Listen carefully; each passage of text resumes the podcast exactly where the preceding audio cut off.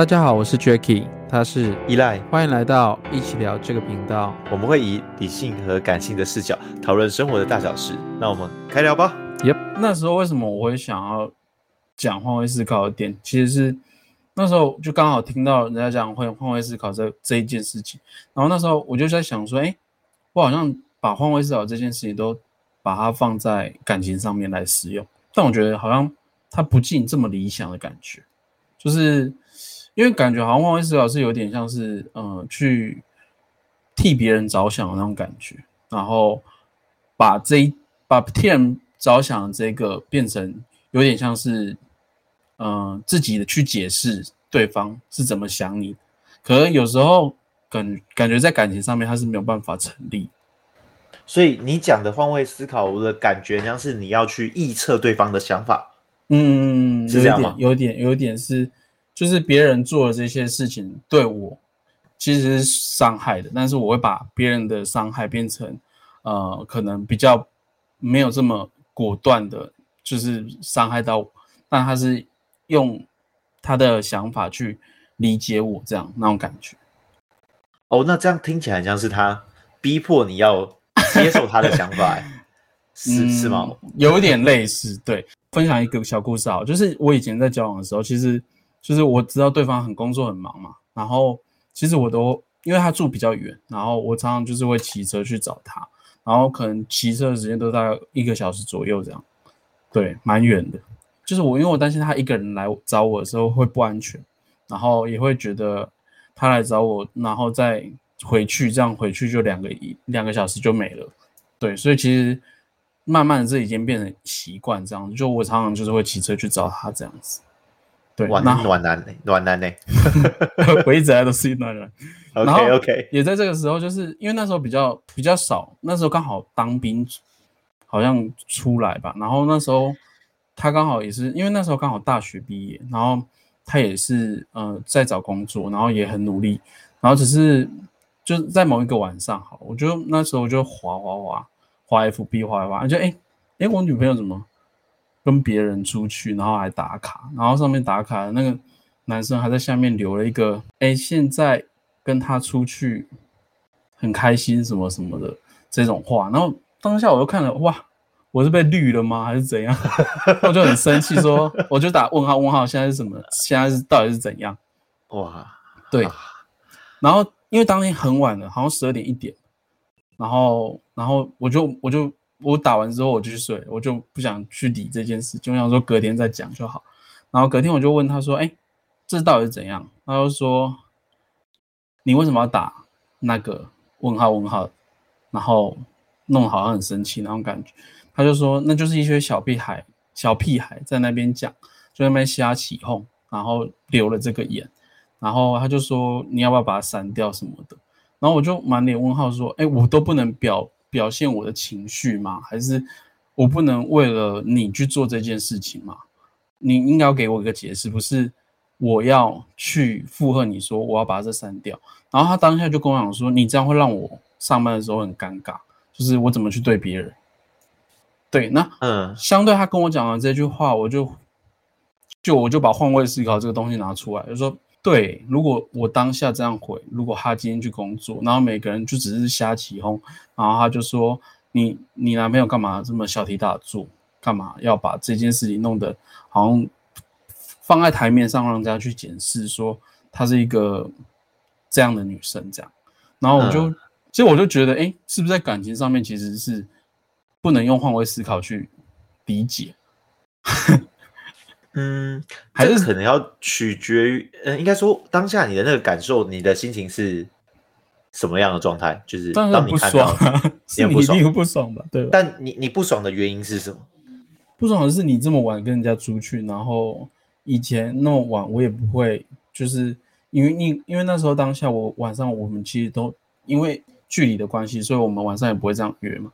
所以他也是有这样子一两次去。外面，然后很晚回家这样，然后我我当然是相对是担心说他会不会走，嗯，有没有什么危险之类的？因为晚上毕竟就是对啊，男生当然相对会担心自己女朋友的那些事情嘛，所以当然会不爽。嗯，对啊。可是那他只要出去，他有先跟你讲说，哎，我今天跟别人去，然后是去呃跟谁，然后去哪里，这样你会放心一点吗？还是当然好，就是相对的那时候就是会不放心，所以会导致这样的一个问题产生。这样，哦，所以所以他当时是就没有跟你讲，然后去做这样的行为。对啊，对啊，没有。哦，那那这个我觉得也不全然是呃要你做换位思考，因为他也没有照顾到你的感受啊，所以他也没换位思考。对啊，是没错，但是就是你相对在当下，你因为我不知道，我是一个蛮会帮别人找解释的人，所以嗯，我我我我偶尔会觉得，哎，我是帮别人太想别人的心境跟处境，然后导致我好像都。很容易去妥协对方，你觉得帮别人找个台阶的感觉，这样吗？对我拿我自己都没有台阶啊，这样我就气死那种感觉。楼梯都给别人了，对对对，我楼梯都给别人，然后我自己没有办法，就是我自己下不来，然后在那边 keep up 的感觉。嗯，我了解。那刚才提到换位思考这东西，我觉得我们要先去思考到底什么是换位思考。你觉得什么是换位思考？我觉得换位思考主要就是替人着想吧，然后大概就是站在对方的立场去想，帮他想。我我的感觉是站在别人的立场帮他想，呃，让他有台阶可以下的那种感觉，或是哦他的处境的那种感觉。嗯，这样听起来，哎，我觉得算有一半，一半一半，就是。呃，就是确实换位思考，就是要替别人想他的处境，但你又多做了一步，但那那个那一步可能不太像是换位思考，就是你会帮他找个台阶。那样，因为你帮他找台阶，这个这个前提叫做他可能做错事情，他做的事情跟你的认知是不相符的，就是甚至到冲突的状态，所以你才会有台阶。嗯，但这个东西这边就没有这么符合换位思考。然后我觉得换位思考。呃，我有个小小的一个故事，让你想想看，就是换位思考到底是什么？嗯，就有一天有个盲人，然后他那时候去拜访他的亲戚，然后拜访他亲戚呢，做客做完，呃，就是吃完饭啊，然后很开心之后，然后他就要回家的时候，然后那个亲戚呢就拿出个灯笼说：“哎，你这个戴上，这样比较安全。”你是不是觉得很莫名其妙？你给盲人灯笼干嘛？对啊，对，然后那盲人就这样想哦，就很生气哦，说：“我看不到，哎，你给我灯笼干嘛？”然后那个主人才讲说：“哦，没有，你拿着灯笼是让别人看到你，才不会撞到你。”然后盲人才懂哦，了解，才是 真正的换位思考，就是你会以他的立场去思考他的环境到底是什么东西。哦，对，所以其实换位思考，它其实我觉得它换位思考的呃目标，它的目标是比较像是在做另外一件事情，就是呃所谓的双赢思维。就这件事情不是我赢就好了。也不是你赢就好了，而是我们两个要一起赢。所以我要去想你的立场，然后我也知道我的立场，然后我们可以找从中找到一个平衡点，或者创造第三个答案的感觉。我觉得他是要去帮别人设身处地的去想的那种感觉，对吧？没错，没错。哦，所以我是自己再多做了一件 拿石头砸自己脚的事情吗？呃，有一点，有一点。嗯嗯，对对对，所以其其实这个也是换位思考，大家可能会常会陷入的迷思。因为换位思考讲白了一件事情，就是你会永远用对方舒服的方式去跟对方沟通，跟对方就是交流的那东西，就是永远都是以这样的立场去想。那对方只要舒服了，那他自然而然就会愿意讲更多，让你们的交流就会更深沉。哦，对对对，所以我这样算是同情他吗？同情哦，嗯，这个其实也算是，呃，换位思考会蛮常会遇到一个东西，嗯，就是同情，这算是同情吗？对你这算是同情？为什么同情？我在思考很久，为什么？嗯，哦，对你这个，你这个其实就算是同情。为什么说同情的点呢？就是因为你只照料他的情绪。但是换位思考最应该要做的东西不是同情，而是另外一个叫做同理。你知道这两个的差别吗？不太知道啊，好像都是同性比较多吧。我好像善于做同情，我好像善于我我好像是那种善于分享爱大爱的那种人。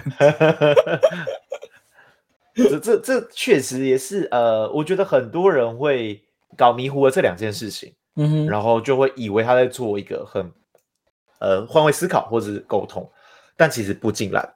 其实同情是什么？就是同情就是我理解你现在的当下的情绪、感受等等的东西，然后并给予回应，这就是同情。但同理呢，是一样，我了解你的当下的感受以及你的情绪，然后也给回应，但是我的回应是客观理性的东西。嗯，但甚至可以讲说，同理不一定代表我认同你的想法哦。哦，是哦，我知道你的感受，但是我不一定要认同你现在的想法了。这是真正的同理，所以同情是算是呃，完全站在他那一边。对。对，没错，完 完一百趴站那边。我好像我好像常常都会陷入这个这个迷失，哎，感觉好像我就是以，因为我觉得在感情上面好像就是以不吵架为原则，嗯，然后我就不会想要说，我我不会想要吵架，然后让彼此的感情不好嘛，所以我会去进而去同情他，然后做的一些可能错误的事情，像我像我自己把自己逼到没有台阶下那种感觉。嗯，对对对，同情这，我觉得其实像你刚才的出发点是基于就是感情之间不要吵架这件事情，其实是呃，我觉得是非常正确的。但其实这是一个有难度的东西，因为要如何避免到不要争吵的，第一步就是你要先知道哪一个是对方的底线，然后你要观察对方跟自己的状态是否会踩到那个地方。嗯，所以它是一个。强大的观察力跟强大的一个智力才能去做到的一个程度，嗯，对对，对我而言就是很难，所以但是我觉得是这是值得向往的一个状态，嗯，所以我觉得你会变进而走上同情这件事情是是可以理解的，但是可以更好，因为假如做到同理的话，其实你的立场也会让对方了解的话，那会对于彼此都还蛮舒服的，哦，对。对。我觉得你刚刚讲同情跟同理，我我的是认知的差别是，我觉得我应该要多去学习同理，就是我可能要去想办法把我的道理讲出来，让对方去认同我，或是让对方知道我可能为什么我会这样做，然后让对方可以知道，哎，我今天这样做是为了怎样，我本来就应该要抒发我的情绪出来，让他知道说，哎，我为什么生气，然后我们才能去沟通嘛。才有办法去沟通，没错。所以其实我们要进入到同理的这个这个目标的时候，它其实是有个核心的，就是同理的核心，它是倾听。嗯哼。但倾听其实它是有一个层次的，这个是呃《与成功有约》那本书有提到的一个概念，就是我们在倾听别人的时候，它有分四个层次。第一个就是视若无睹，嗯。然后第二个呢，就是装模作样，就是我会嗯嗯嗯哦，好好好，这这很讨厌。然后。第三个呢是选择性接受，就是我你讲了一长串的东西呢，我只抓一个关键字，就例如说我今天忘记倒垃圾，我就开始骂这东西，叫选择性接受。这也很机车哎，不行。然后第四个就是聚精会神，把他所有的字句都完整的听下去，然后并且思考他为什么会这么讲。哦，对，这也是我觉得。因为我自己，可是我自己也在想说，我要学习这件事情。但是，嗯，像我有时候就会有可能是选择性接受这种状况，然后跟聚精会神。因为一直保持聚精会神的时候，有时候会让我很累。哦，对，我觉得很，如果一直保持 keep 住别人讲的，因为我觉得有有些话是可以拿出来，可以探讨更深，或是可以去有点是讲两人的。俩人的旁的那种感觉，所以其实我们在就完整的倾听对方了之后呢，其实我觉得大家不要想，哎，倾听倾听就是用耳朵听就好了，其实呃不尽然，因为其实当你要去了解对方的时候啊，我觉得这是一个很有趣的实验，就是呃《与成功有约》那本书有提到，就是我们呢，其实，在沟通的过程中呢，七 percent 是透过语言，就是我表达的文字的内容。然后呢，三十三、三十八 percent 是靠声音，就是我声音的起伏啊，让你知道重点在哪里。例如说重点的时候，我就故意讲力道比较重一点点，等等的。嗯哼，对。然后最后呢，五十五五十五 percent 呢是肢体语言，然后我觉得这本书很那时候让我看的时候我觉得很有趣的是，他那时候有说，假假你有假如你在跟对方沟通的时候，你可以尝试把耳朵捂起来，耳朵捂起来。对对，他是真的这样讲，就是把耳朵捂起来，然后看对方的表情跟动作，你可不可以理解他想表达什么东西？应该很难吧？可是有时候，可是我嗯不不，但我觉得可以感受得到，嗯。可是这也是很有趣的东西，就是我不知道你有没有尝试过，就是呃看动漫的时候，你没有点开中文字幕？有，来看对，然后但是你好像可以理解他们在讲什么东西。呃，漫画其实也也是可以。对对对对，就是你就算看不懂。但是你好像知道他们在干嘛哦，对他其实想表达的点其实就是这样。我觉得大家不要那么真的在有一天跟别人聊天的时候，都是要把耳朵捂起来，那个可能会被打。可其实其实 其实我觉得这算是你变成用心去观察他的那种感觉，其实我觉得这样蛮特别的。嗯，对对啊，所以我们既然透过可能像动画或漫画都可以去做到这件事情的话，那跟人也可以做到这件事情，就是很正常的一件事情。所以其实说说白了，我觉得，呃，在同理的一个大前提下，就是倾听不只是用耳朵听，还要用眼睛观察，用心去感受。所以通常我在倾听别人的过程中，我还会去观察他的微呃脸部微表情啊，或者肢体语言等等这些所有的细节，你都会知道他对这个话题是否感兴趣，然后或者是他是否自在。因为我觉得一个人在自在的时候，他才能愿意更更呃做更多的交流。那假如他没有在一个舒服状态的下的话，那那那其实。蛮无聊，因为你就在跟墙壁讲话。对啊，没错，那那个是其实很容易可以感受得出来。嗯，没错。但我们刚才讲到，就是这个算是呃，我们可能会陷入在换位思考的一个一个一个小陷阱嘛，就是同理跟同情的一个迷失。嗯，但其实还我觉得还有另外一个东西，就是也算是一个我自己个人蛮常会陷入的一个小陷阱，就是呃过度同理。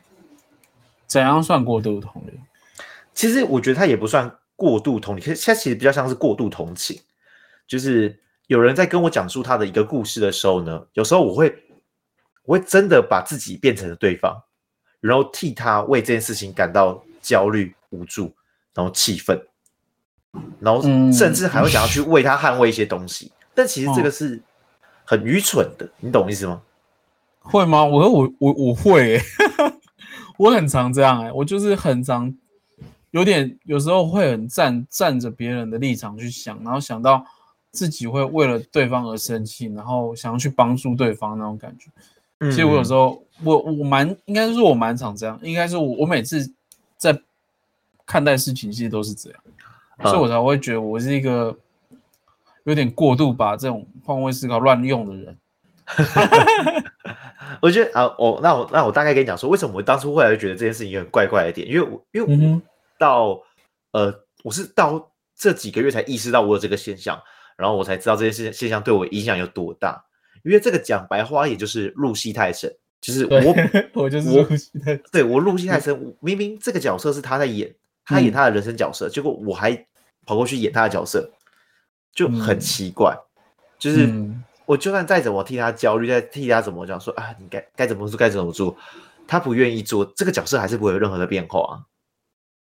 嗯，对，没也也也对，耶，对啊，所以我的状况都会变成是我我永远都只能用在同理的状况，就是我了解你的处境，但是我要客观跟你讲说，其实以你现在的状况，我们能去怎么去探讨一个属于你自己的答案，或者属于自己的钥匙。可这样会不会也太冷血？我不知道啊，我有时候就觉得，如果我是这样，就像就像你刚刚这样讲，如果我没有去。散发出我的正能量给他，或是我没有去同理他，我感觉好像是我不把他讲的话当一回事那种感觉，所以我会变得，我会觉得我自己的心里会觉得，哎，我会奶油，然后过不去那种感觉。嗯，你是觉得客观会冷血，还是哪个部分会冷血？客观啊，客观啊。为什么客观是冷血的？我不知道啊，就是如果我今天站在他立场想，可是他今天好好比这件事情，他那如果照着客观想，他。你不，他不应该要这样想的。但是我，但是他去做了这件事情，结果是错误的。然后我去纠正他，然后我就觉得，哎，他本来就已经在 confuse 这些事情，然后我还去跟再去打他，就有点打落打什么下水狗吗？那种感觉，落井下石，落井下石。呃，对啊，就是差不多意思。对，就那个那个感觉。OK OK，我我会这样子，我会这样的感觉。我了解你的意思。好，那好，这这这个又回归到我们在刚才在讲的吧，就是换位思考的本质是你要去讲述的东西是让对方舒服，所以在讲话的过程中，其实你要保持这样客观，但是又要让对方舒服。嗯哼，对，就是不要过过度的直接，因为并不是直接都可以适用很多人。那客观会让你感觉到冷血的部分，是因为你觉得没有完全在他那一侧。对。但为什么在他那一侧，他就会温暖呢？就同轴离开啊！但是这件事情讲已经是不合理，你都觉得内心不合理了，然后你还跟他站在一起的话，那我不知道我会怎样哎。如果是如果是我朋友的话，我会这样，嗯，所以我才会说我是乱用乱乱用换用换位思考的人。哦，嗯。我觉得这个这个这也不能说是你乱用了，因为可能就是像我我们刚才讲到，就是有些人本来就会去迷失了这个东西，因为我们就算真的站在他那一边，但我们最终的本质是什么？我们是希望可以朋友或者家人度过他现在眼前这个坎。对啊，对啊，没错。站在他那边，真的可以帮他度过这个坎吗？因为你把自己变成他，那他本来就过不去这个坎，那你变成他的意义是？哎，这样讲是不是？这样讲好像好像也对，是不是突然卡住了？哎，被你这样子，好像一点又通了。对，所以其实其实真的真的，我们不是说哦，我们客观的话就是呃冷血，而是我们要我们的目标导向是什么？我们是希望他可以度过他这个坎，所以我们就跟他跟我们眼前那个那个人一样的焦虑，一样的愤怒，一样的难过。但最后，我们还是会有一刻需要陪他一起走过去。的东西，这才是我们要的目标。我觉得，我其实其实这样讲起来，其实我觉得换位思考有点像是局外人，然后站在站在当事人的立场，然后所处的那个困境，感受那一个感受，或是一些个人那些顾忌，然后理解当事人所所做跟所所说的，然后从而我们去支援他或去理解他，这样对吧。嗯，没错。嗯，看你有做个小总结。好，我觉得换位思考，这是我们在社会化过程中一定会需要去学会的一个很重要的课题。但换位思考的本质，其实就是让我们从原本自己的局观的视角，然后结合另外一个人的视角，变成稍微宏观的视角来看待这个世界，看待这个事件。当你越可以切换更多的视角的时候，你会更了解这件事情的一个全貌。